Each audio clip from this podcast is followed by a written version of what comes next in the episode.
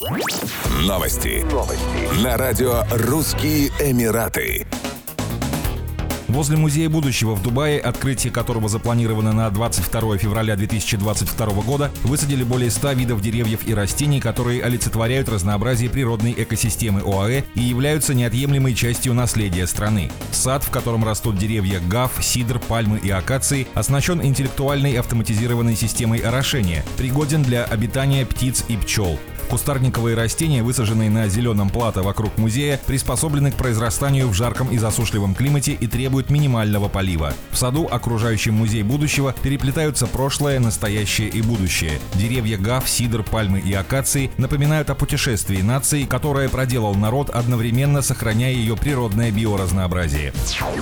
Полиция Абу-Даби активировала умные камеры, которые будут фиксировать нарушение правил дорожного движения на перекрестках. Так, за неправильное перестроение или поворот не в ту полосу на перекрестках, регулируемых светофорами, нарушителей будет ждать штраф в размере 400 дирхамов. Раньше нарушения фиксировали дежурные сотрудники полиции, которые регистрировали штрафы вручную. Столичная полиция выпустила видеоролик, в котором разъяснила, за какие именно нарушения на перекрестках будут налагаться штрафы. Речь идет о пересечении сплошной линии между полосами движения на светофоре и повороте на полосе, предназначенной для движения вперед. Еще одно нарушение, за которое будут налагаться штрафы – разворот на перекрестках, где он запрещен. Полиция Абу-Даби призвала водителей соблюдать правила дорожного движения и сохранять бдительность, чтобы избежать неприятностей и возможных ДТП.